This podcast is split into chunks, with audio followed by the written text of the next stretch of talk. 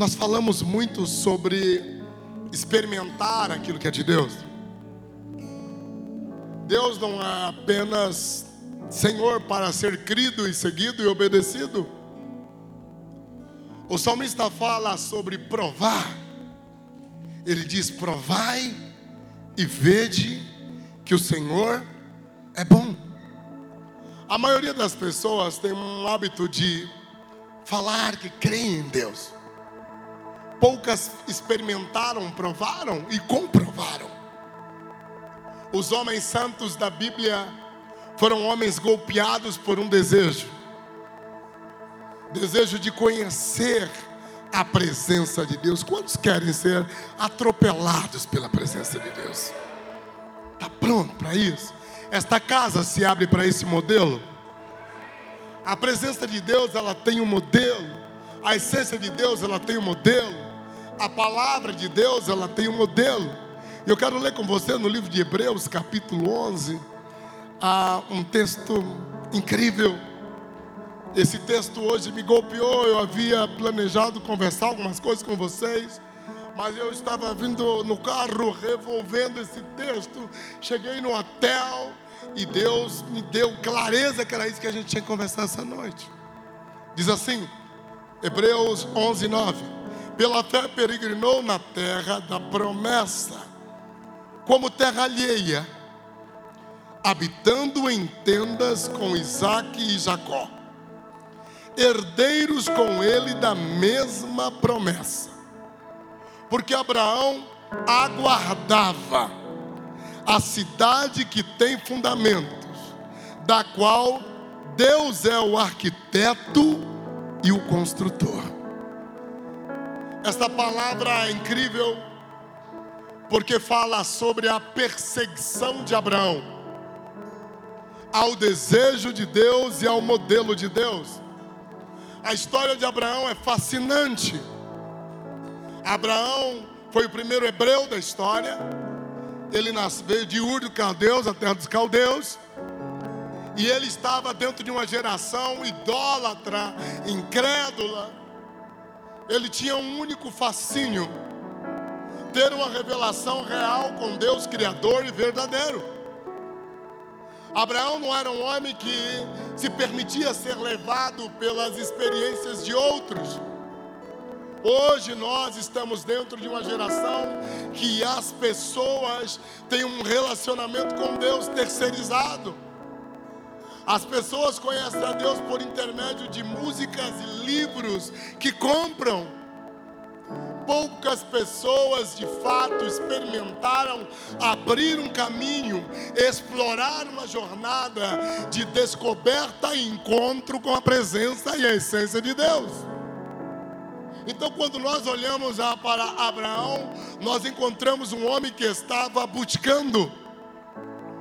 A Bíblia ela é dividida em três pontos magníficos. Fale comigo: fé, convicção e fome. Essas três coisas que pontuam os caminhos para você chegar até a Deus. Primeiro, você tem que crer que Deus existe. Segundo, você precisa ter convicções de valores, porque a tua convicção é o que define a sua fé. E terceiro, a fome ou a sede espiritual que te leva a essa busca. Abraão estava buscando essas três coisas. A primeira coisa, fé. A palavra fé ela vem da palavra hebraica emunar. A palavra emunar quer dizer confiança absoluta. Diferente da palavra fé, no grego que é a palavra pistes e pisteu, que te dá margem de você administrar uma interpretação sobre algo para estabelecer um tipo de credulidade ou não. No hebraico, a palavra fé não te dá esta chance. A palavra fé ela não é relativa, não é questionável, ela é absoluta, concreta e sólida. Por isso, emunar, segurança absoluta. Por outra razão, os homens antigos, eles não sofriam de incredulidade, como hoje nós sofremos. A maioria das pessoas, elas procuram a cada domingo é, encontrar um motivo para ouvir a voz de Deus. Eu conheço pessoas que querem ouvir Deus todos os dias. E quanto mais ouvem a Deus, mais desobedientes se tornam. Quanto mais escutam a Deus, mais incrédulos se tornam. Você sabia que Deus só falou três vezes com Abraão na vida dele inteira? E três vezes foram suficientes para ele se tornar o pai da fé. Quantas vezes é necessário Deus falar com você? Hã? Quantas vezes é necessário você ouvir Deus? Você está com uma palavra todos os dias. Abraão descobriu Deus quando não existia uma Bíblia escrita, mas existia o Espírito da palavra. E o Espírito da palavra já revelava Deus no espírito do homem. Por isso Adão tinha uma Torá espiritual, é, Noé teve uma lei espiritual, Abraão andou com a lei espiritual, porque o Espírito da palavra sempre existiu, porque o Espírito da palavra é o próprio Espírito de Deus. E a Bíblia diz que a terra ela sem forma e vazia, e o Espírito de Deus ele já pairava sobre a face das águas. Por isso, o que é necessário para de fato você ter uma revelação pessoal com Deus, não é um grande teólogo te ensinando conceitos teológicos. Você precisa de algo a mais que uma teologia. Por mais bonita, bem estruturada, equilibrada ou coerente que a mesma seja com a narrativa histórica da teologia. Você precisa de uma revelação que apenas o Espírito de Deus pode promover isso em você. Isso é tão real que o apóstolo Paulo foi enfático. Ele, embora sendo rabino e fariseu, ele chegou aos Gálatas e ele dizia: O que eu ensino a vocês, o evangelho que eu trago a vocês, eu não aprendi de homens. A plataforma deste evangelho não foi a teoria dos homens o que eu estou ensinando a vocês trata-se de uma revelação e essência do próprio Espírito de Deus. Fale, seu irmão, a missão do Espírito Santo, fale com coragem, a missão do Espírito Santo é revelar Jesus, e a missão de Jesus é revelar o Pai. Então, uma igreja que está cheia do Espírito Santo, ela tem o testemunho de Jesus e não tem o testemunho de Jesus apenas por livros ou por canções que cantemos. Temos o testemunho de Jesus porque Jesus carrega a natureza do Pai, que é o Espírito Santo, e a função desse Espírito Santo é revelar o próprio Cristo. Por isso, Abraão sabia quem era o próprio Cristo. A ponto que Jesus, no livro de João, diz: Antes de Abraão, eu sou ele estava. Antes de Abraão, eu sou. E Abraão teve esse impacto. Quantos querem uma revelação da presença de Deus? Abraão foi impactado com o espírito da palavra. Ele foi incomodado. Aprenda, fala para o seu irmão: o Espírito Santo não testemunha opiniões e argumentos de homens o Espírito Santo, ele testemunha a mente de Cristo. Amém. Isso tem que estar muito claro para nós. Estamos em um momento e um país que está repleto de argumentos espirituais, de ideias espiritualizadas em torno da Bíblia e da própria teologia e alguns pensando que o Espírito de Deus está certificando, confirmando, afirmando esse tipo de pensamento. Não! O Espírito de Deus testemunha a mente de Deus. Paulo, enfaticamente conhecendo isso, em 1 Coríntios capítulo 2, ele escreve: Quem conheceu a mente do Senhor? Para que a possa sondar ele estava falando do próprio Espírito de Deus e a sua missão em revelar Deus. E a Bíblia diz que Abraão foi tão impactado. Quantos querem ser impactados pelo Espírito de Deus? Pá! Quantos aceitam o Espírito da verdade? Abraão foi impactado pelo Espírito da verdade. Esta igreja quer andar em verdade? Amém?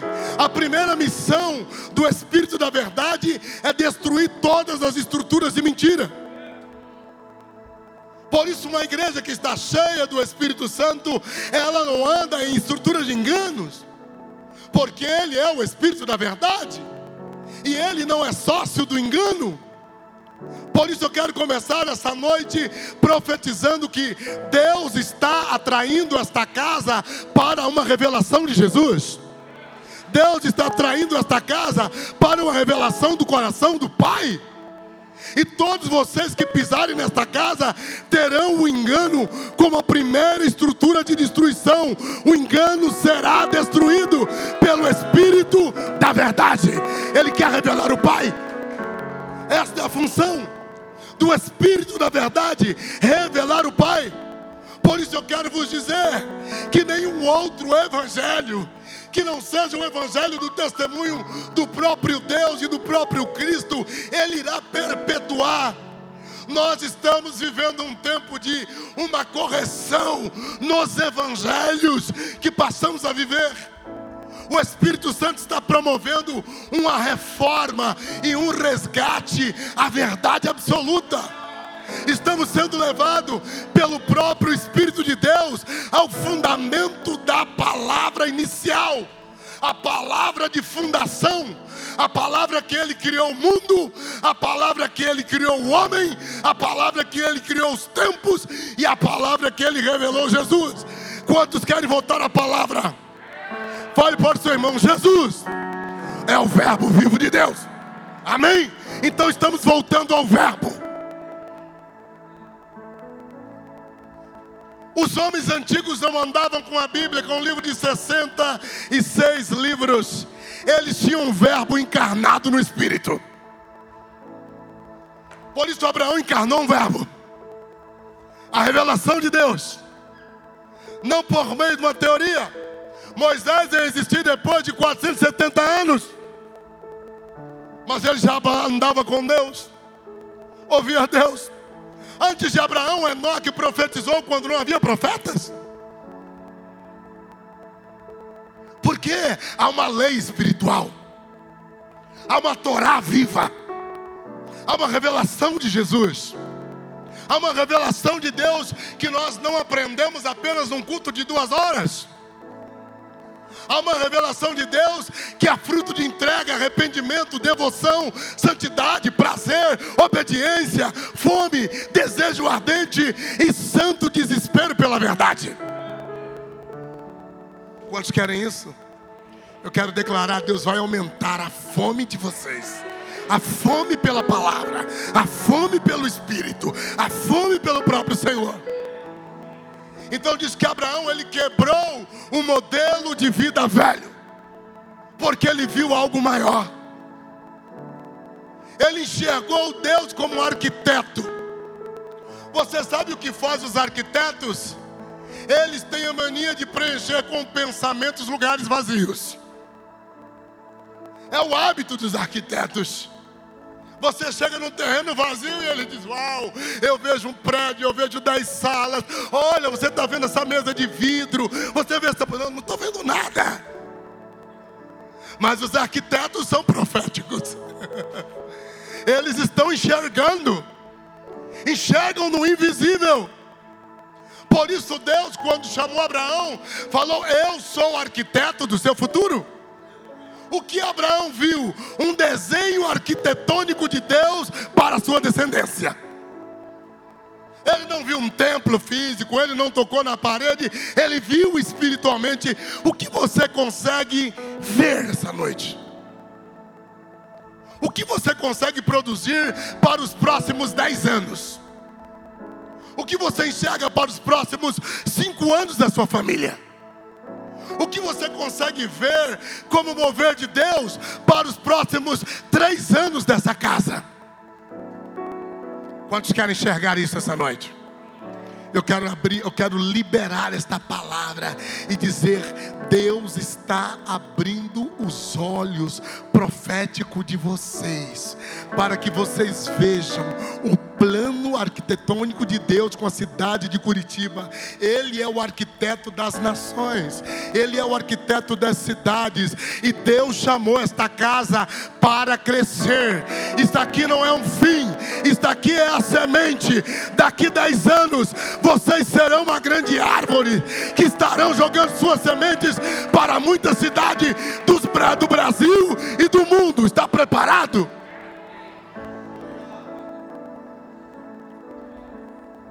Abraão viu.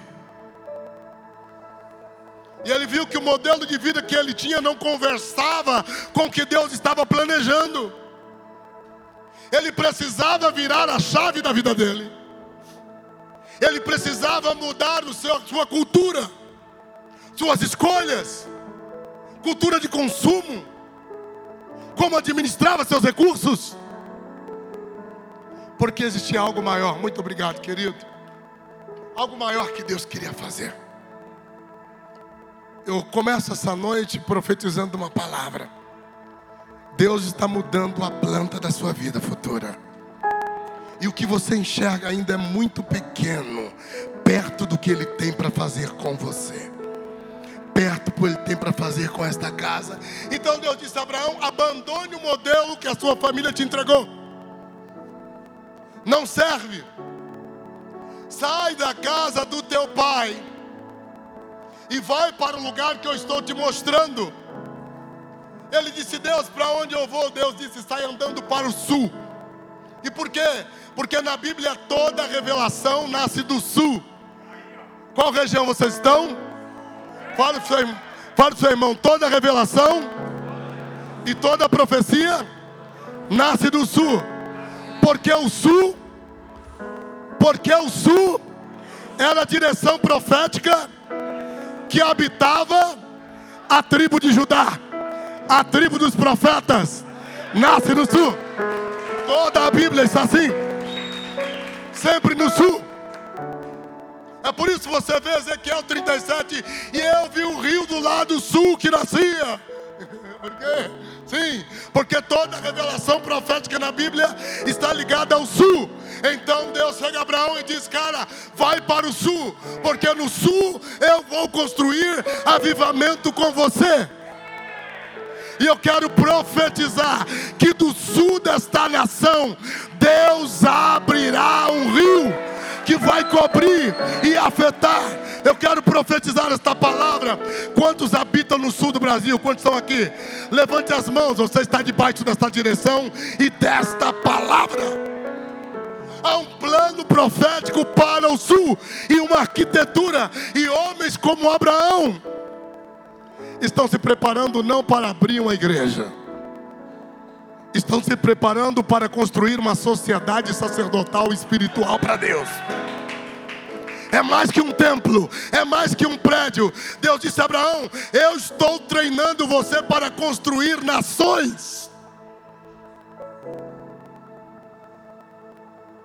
Não é que você vai construir um grupo de discipulados de cinco pessoas. Entenda, Abraão, eu estou formatando uma sociedade com uma cultura celestial que eu vou te entregar. E a sua vida irá abençoar todas as famílias da terra. Você está pronto para ser um estadista de Deus? A arquitetura de Deus com Abraão era esta. Quantos querem revolucionar essa, nação, essa nação? Então muda a tua mente. Eleva a tua mente à altura do pensamento de Deus. O profeta Isaías nos ensina que os pensamentos de Deus, eles são mais altos que os nossos pensamentos. E nós temos um grande problema com Deus, é que Deus pensa alto e nós pensamos pequenos. Então sempre estamos aquém ao padrão, à proposta, à exigência e à expectativa do modelo divino.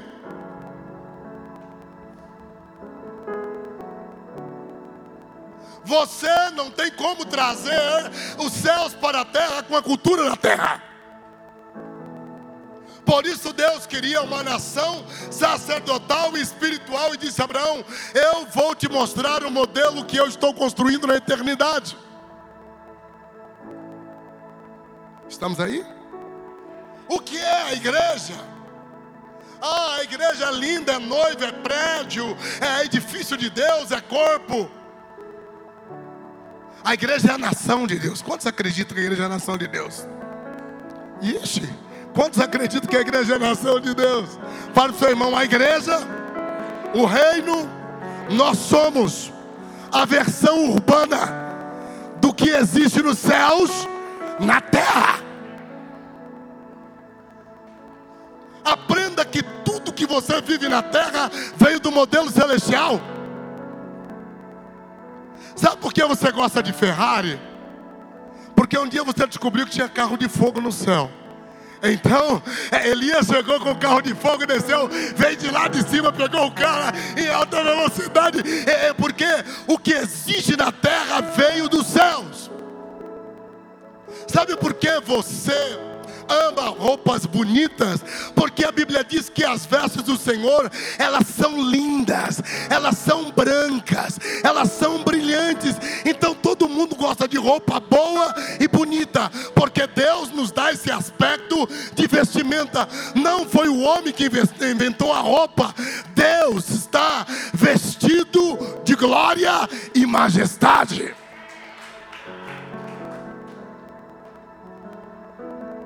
Quantos gostam de casa aqui? Deixa eu ver. Aleluia. Ai, você gosta então daquelas mulheres são fascinadas por cortinas bonitas. E são caras, hein? Cortinas lindas, maravilhosas. Você sabe que é a loucura de Deus. Ele chega para Moisés e diz: Moisés, me faça um tabernáculo, mas eu quero cortina de linho dobrado.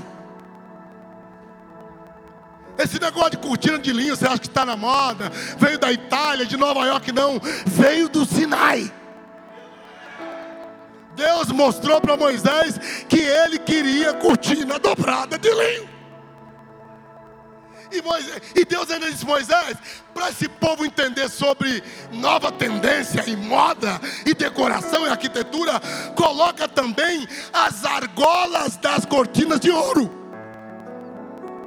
Então era cortina de linho com argola de ouro. Da onde vem tudo que nos movemos? Vem de um modelo divino. Há um modelo celestial. E Abraão, quando viu isso, ficou doido. Ele disse: Eu tenho que buscar a vida certa. Eu não posso mais me vislumbrar com o padrão caído deste mundo. Eu não posso mais ter como plano aquilo que as pessoas têm como belo ou riqueza. O apóstolo Paulo foi enfático. Ele diz que ele considerava como esterco todo o seu conhecimento diante da beleza e da glória de Cristo que ele contemplou. Jó escreveu: Vocês não sabem de nada. porque há muito a conhecer. Quantos querem conhecer? Eu começo essa noite, e neste ano de 2022, liberando o que eu vejo profeticamente no meio de vocês, vidas que serão completamente reformadas, modelos familiares que serão transformados e alterados modelos de família, de casamento e de ministério, porque você vai começar a perseguir o modelo que está no coração de Deus. Há um modelo de Deus para a tua casa, há um modelo de Deus para a tua família, e há um modelo de Deus para um avivamento que acontecerá na cidade de Curitiba. Deus chegou para Moisés: Moisés, você vai fazer um tabernáculo para mim. Mas olha, eu vou te dar o modelo e não seja teimoso. Faça tudo como eu estou lhe ordenando. Diga para o seu irmão, respeite os detalhes.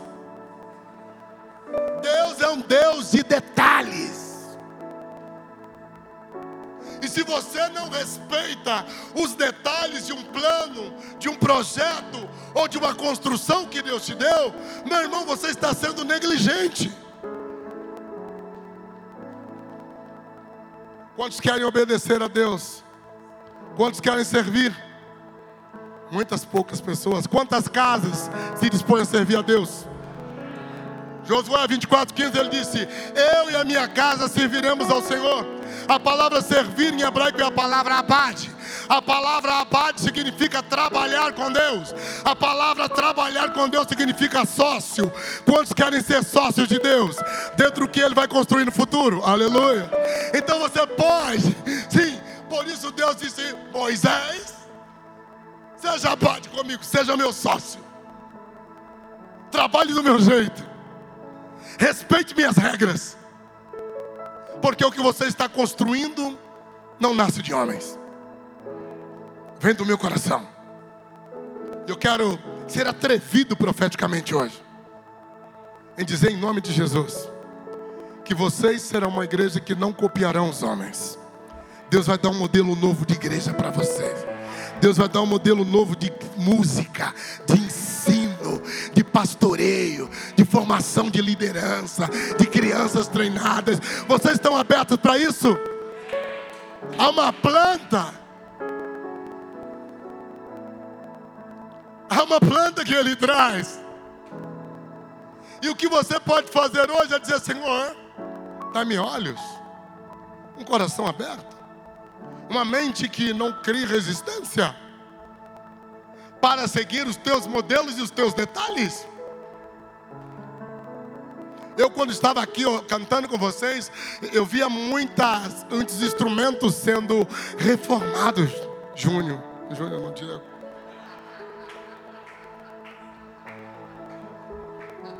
Rachel e Júlio. Com qual objetivo? A Bíblia conta algo tremendo. A Bíblia conta que Bezaliel é o pai dos artistas. Bezaliel recebeu de Deus o espírito de sabedoria, de inteligência, entendimento e conhecimento. Então, ele foi um grande artesão. Deus está cansado de coisas velhas. Modelos velhos de igreja canções velhas. Não é à toa que você lê os salmos e Deus diz: cantar ao Senhor um cântico novo. Você sabe que é o cântico novo? É aquele cântico que sai do seu espírito. É aquele cântico que você não vai cantar o cantarino, não vai cantar o, o, o Alessandro Vilas Boas, você vai deixar a tua voz sair para Deus. Você sabia que é um cântico novo dentro de você? Quantos querem experimentar colocar isso para fora hoje? Legal. O Senhor busca coisas novas. Por isso ele disse para Bezaliel: Você vai fazer tudo diferente. Você vai trabalhar com a pedra, com a madeira, com, com pano. Artistas. E eu profetizo uma palavra aqui nessa casa nascerão muitos artistas de Deus no meio de vocês. Eu enxergava uma unção de criatividade. Quantos precisam de criatividade? Então receba, porque Deus está trazendo criatividade. Isso é Bezaliel. O cara tinha uma capacidade de capital que Moisés enxergou no monte. Moisés viu e ele construiu. Esta é a loucura dos desenhos de Deus. O teu problema é que você está atrás do que olhos enxergam. Atrás dos que os olhos naturais perseguem. A realidade é uma irrealidade. A realidade não é real no mundo de Deus. O que você enxerga não é o que parece. E esta visão do homem caído faz você perder a visão dos desenhos espirituais. Então a Bíblia diz que é muito legal que um dia Eliseu está dormindo tranquilo, ele acorda, ele tem um discípulo perturbado chamado Geazi, e o cara acorda quando enxerga aqueles exércitos sírios ao lado dele, eles ficam loucos, e, e ele acorda Eliseu, vamos morrer. Vamos morrer. Estamos cercados. Eles vão acabar conosco. Eliseu, eu creio que deu aquele bocejo, abriu a boca, simplesmente disse: Senhor, abra os olhos do moço para que ele veja. E quando os olhos daquele jovem foi aberto, ele enxergou os exércitos de Deus. Ele enxergou anjos, carros de fogo, o que você está enxergando? Olhe bem, olhe bem para essa casa. Por favor, de um lado para o outro. Você pode olhar? Faça isso. Daqui a cinco anos eu vou voltar aqui. Você vai se lembrar dessa palavra. Fala para o seu irmão: o que você está vendo aqui hoje não é real. Vai mudar tudo. Daqui um tempo será outra coisa. Assim também a sua vida. Quantos querem ver a realidade de Deus? Eliseu abriu os olhos para que aquele moço enxergasse a realidade de Deus. Isso é o testemunho do Espírito. Por isso, Paulo, no livro de Efésios, capítulo de número 1, o verso 17 e 18, ele diz: Eu oro a Deus para que Ele vos dê espírito de revelação e de sabedoria, de, com o propósito de iluminar os olhos do vosso entendimento. Então eu oro para que esta casa seja uma casa de visão aberta e espiritual, que vocês nunca caiam no engano nenhum e que nenhum modelo ou plano de homens possam enganar vocês.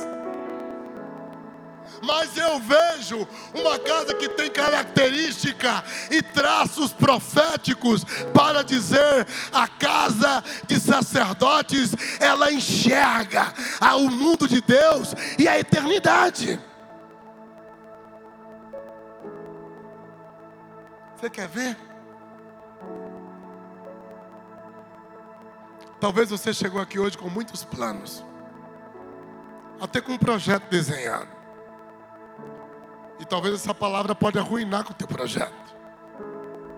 Eu posso dizer para você, Deus está derretendo os projetos que não têm propósito na tua vida. Porque Ele vai te mostrar o que deve acontecer com você. Ele vai te revelar Jesus. Ele vai te mostrar o coração do Pai e você não terá insegurança sobre o seu futuro.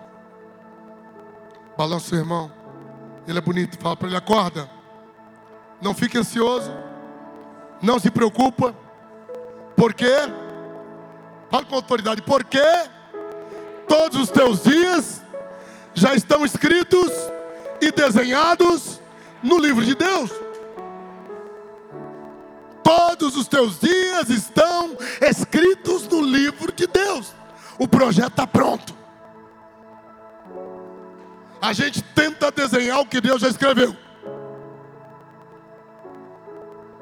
Quando deveríamos apenas perseguir e dar fisicalidade e forma. Então, um espírito profético, um coração obediente, é alguém que se move com esse interesse. Davi, ele viu. Ele disse: Eu vou construir uma tenda para Deus. Quantos querem construir uma tenda de encontro? Sabe o que eu vi essa noite? Eu vi a Deus arrancando o teto desta igreja.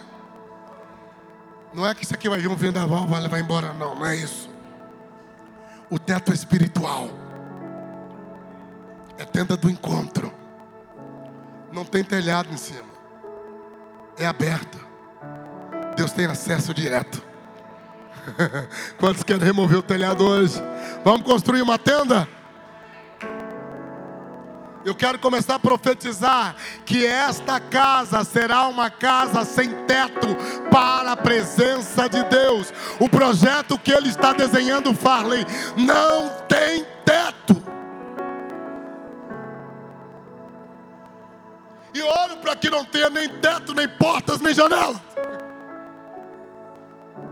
que a presença de Deus tenha acesso direto, como, como ela bem quiser. Davi entendeu, ele estava enxergando, ele foi, ele viu algo de Deus.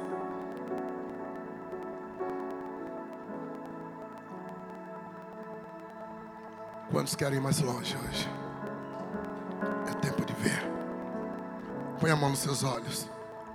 Senhor, eu oro neste momento para que você abra os olhos espirituais dessa casa. Eu oro para que todos os teus pensamentos sejam revelados a eles no Espírito. Eu oro para que toda visão humana e de homem em nós seja agora tirada. E eu oro que a partir desta noite o dom de visão seja estabelecido dentro dessa casa. Em nome de Jesus eu quero declarar clareza, clareza no entendimento. Amém. Davi viu algo doido. Nos dias de Davi, o tabernáculo não existia mais. O último tabernáculo que existiu foi em Shiloh. E ele teve um desejo. Ele sabia que Moisés havia construído algo para Deus, mas Deus não estava mandando Davi construir o mesmo que Moisés construiu.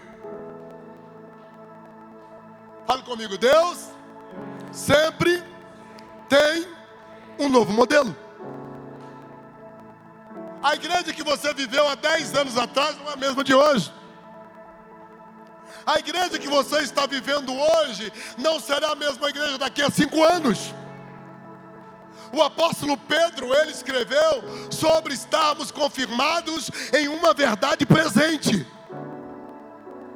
E o que é a verdade presente? A verdade presente é a última versão de Deus para a sua vida. É a última versão da revelação de Deus para a sua geração. Então Davi agora diz: Eu tenho que construir uma tenda para Deus. Alguém se atreve essa noite nisso?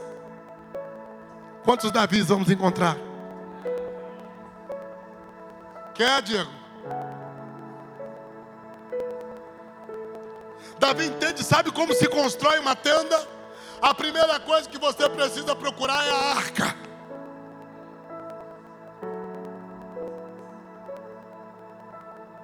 Para se criar uma tenda para Deus, a primeira coisa é a arca. O que é que você faz depois que Deus te abençoa?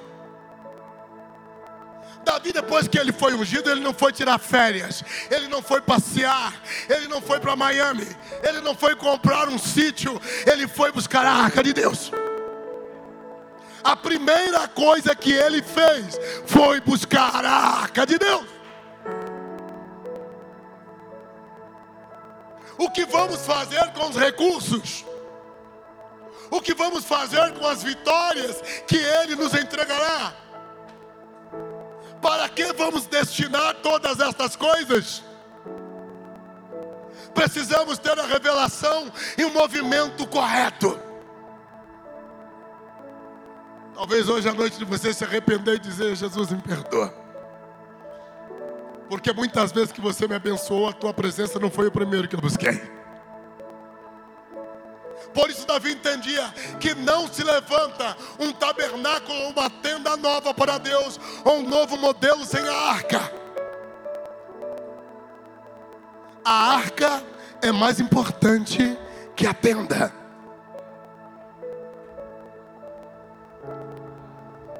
Há duas coisas que você precisa entender importante. O tabernáculo não é maior que a arca.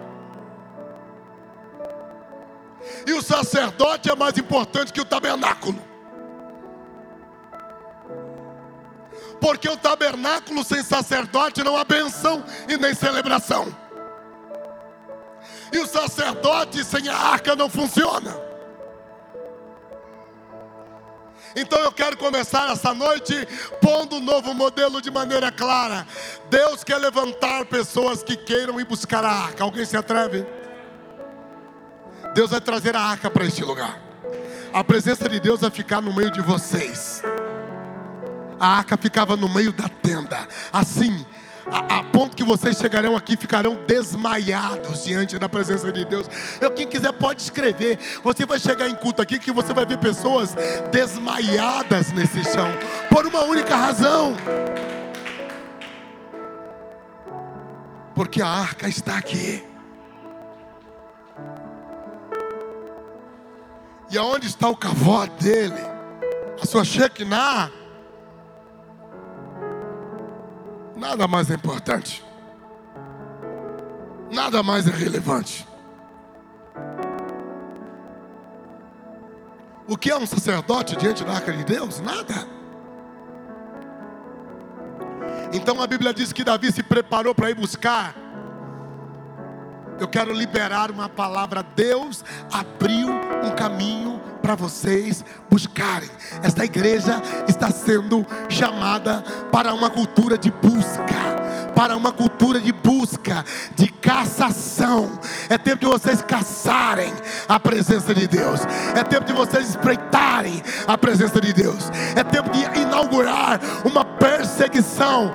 Perseguidores do sobrenatural, perseguidores da santidade, perseguidores do jejum, perseguidores da oração, perseguidores das escrituras, perseguidores de um avivamento, perseguidores do amor, perseguidores de uma fé real, perseguidores do Espírito Santo.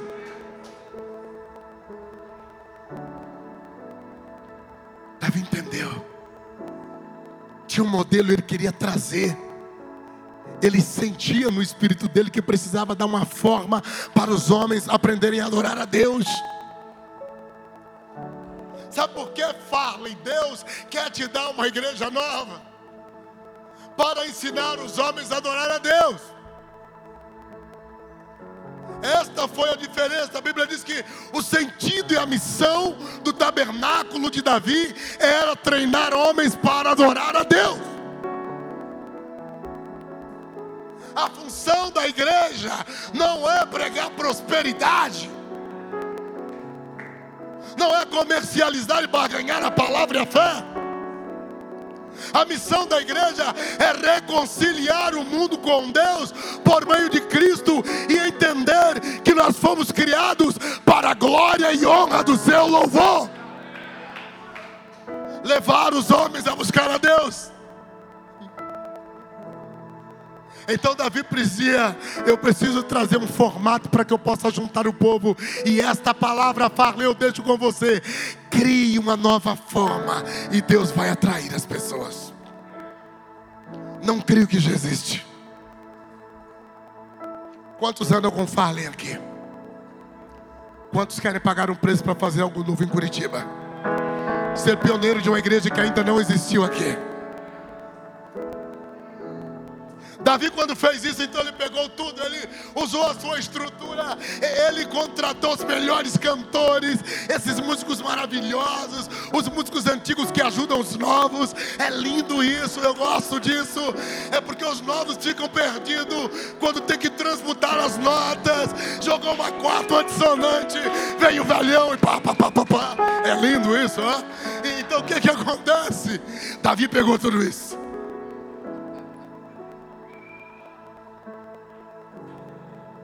Falou: Vamos buscar a Deus. Ele preparou um carro, meu irmão.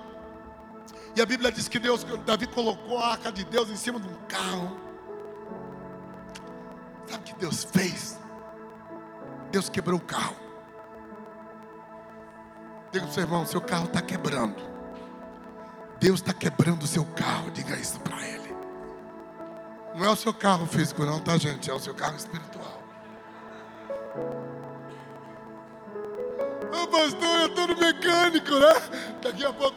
Deus quebrou o carro de Davi. Honestamente, Deus não tem no interesse de carro, gente. Quantos querem carregar a presença de Deus? Não é cadeiras que carregam Não é paredes. Não é vidro. Não é painel de LED. Não é luzes.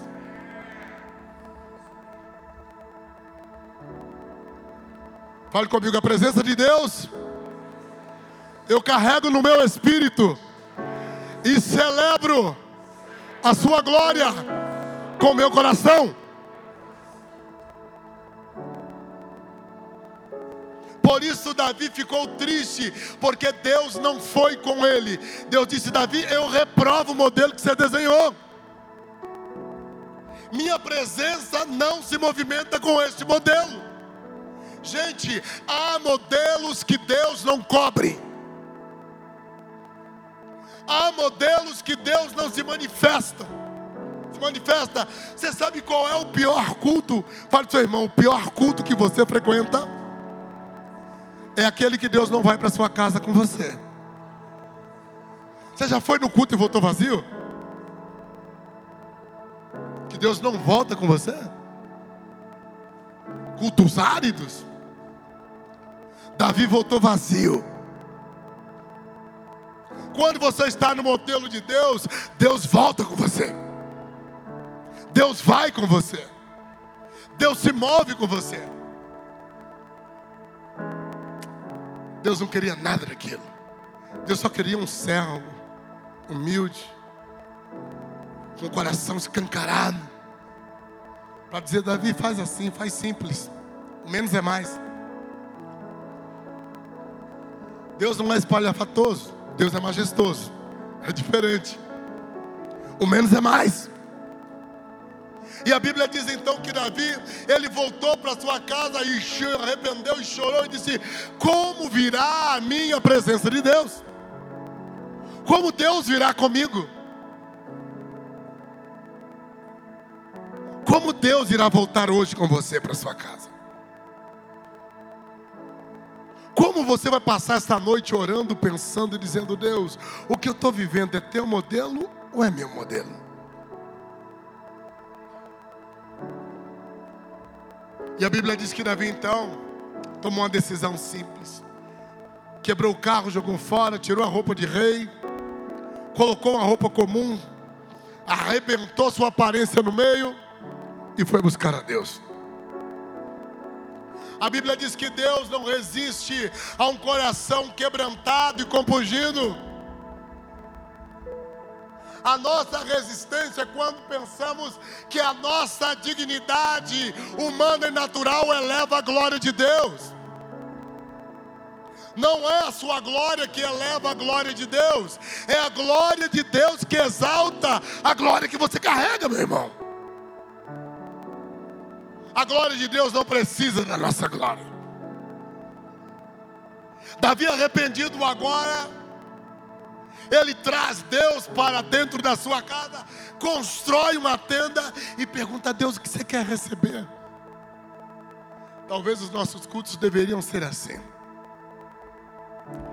Deveríamos começar um culto e perguntar a Deus o que é que você quer receber hoje. O que é que você quer que eu cante para você? Nós chegamos aqui com fome. E nunca nos dirigimos a um culto para matar a fome de Deus. Sempre para matar a nossa fome. Quantos querem ser surpreendidos pela presença de Deus? Balança teu irmão, por favor. Fale para ele: esse é o teu problema. Deus quer ser surpreendido por nós. Mas como sempre nós nos dirigimos um culto para que sejamos ser, ser, é, surpreendidos, o que Davi nos ensina? Ele construiu um tabernáculo para Deus que o surpreendeu. Davi deixou Deus com saudades.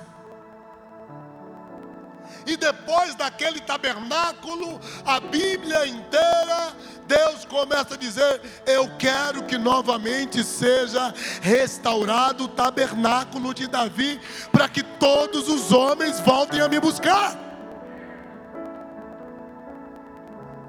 Então qual é a nossa corrida nesse tempo? É voltar esse modelo do tabernáculo ao desenho divino. Há um avivamento que ele acontecerá quando o tabernáculo de Davi for restaurado ao modelo do Pai. Em Atos dos Apóstolos nos diz que o Pai restaurará o tabernáculo de Davi.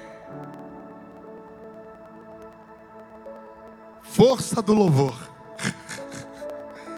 Então hoje, quando nós estávamos cantando, eu senti um cheiro de tabernáculo aqui dentro. Eu vejo algo. Eu sinto um cheiro de sacerdócio aqui dentro. Pessoas que querem deixar os modelos comuns de igreja para dar a Ele aquilo que Ele quer receber. E não importa se um dia você vai pendurar no lustre, vai sair dançando, vai estar prostrado, pulando, você não vai oferecer aquilo que homens querem receber, mas aquilo que ele é digno de receber. Abraão buscava um modelo novo. E eu quero perguntar se essa noite alguém se atreve a rasgar os seus modelos e dizer: Espírito Santo, eu quero fazer parte desse tabernáculo que te agrada. O desenho desse tabernáculo, Farley, não vem de homens. Vocês não vão encontrar em livros nada do que vocês farão aqui. Eu quero ver, eu quero profetizar um espírito de revelação sobre esta casa. Um espírito de revelação a compreensão será fácil, o entendimento será aberto, os olhos estarão iluminados e você vai aprender a ouvir a voz de Deus. Ouvir a voz de Deus será algo natural nesta casa e todos perceberão, todos ouvirão